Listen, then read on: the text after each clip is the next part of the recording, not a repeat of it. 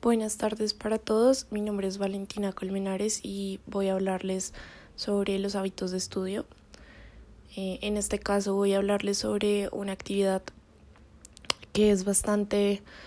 fuerte porque pues nos habla un poco de la realidad de las personas y nos compara quizás la realidad que nosotros tenemos. Entonces,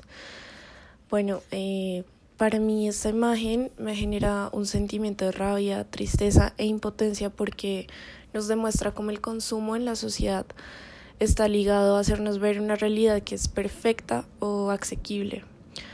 cuando las cosas realmente pues no son así, ya que por encima de esto existe la pobreza y esto hace que lo que nos pinta la sociedad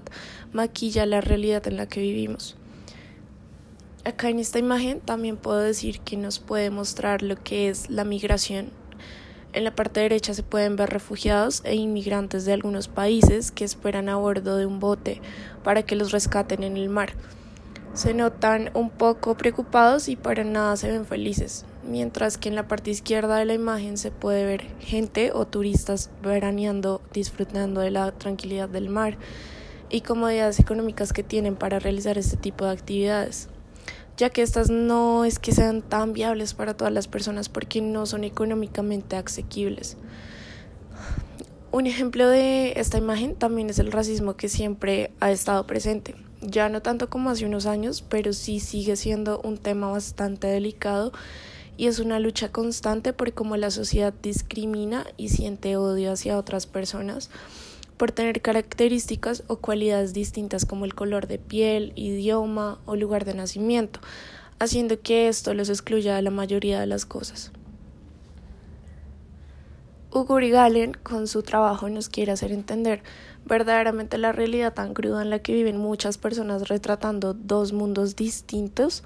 en una sola imagen, combinando conflictos con escenas cotidianas, y fotografías famosas contrastando realidades opuestas en el mundo como la sociedad de consumo, la pobreza, la guerra, la paz, la tranquilidad del hogar y la migración. En cada una de sus imágenes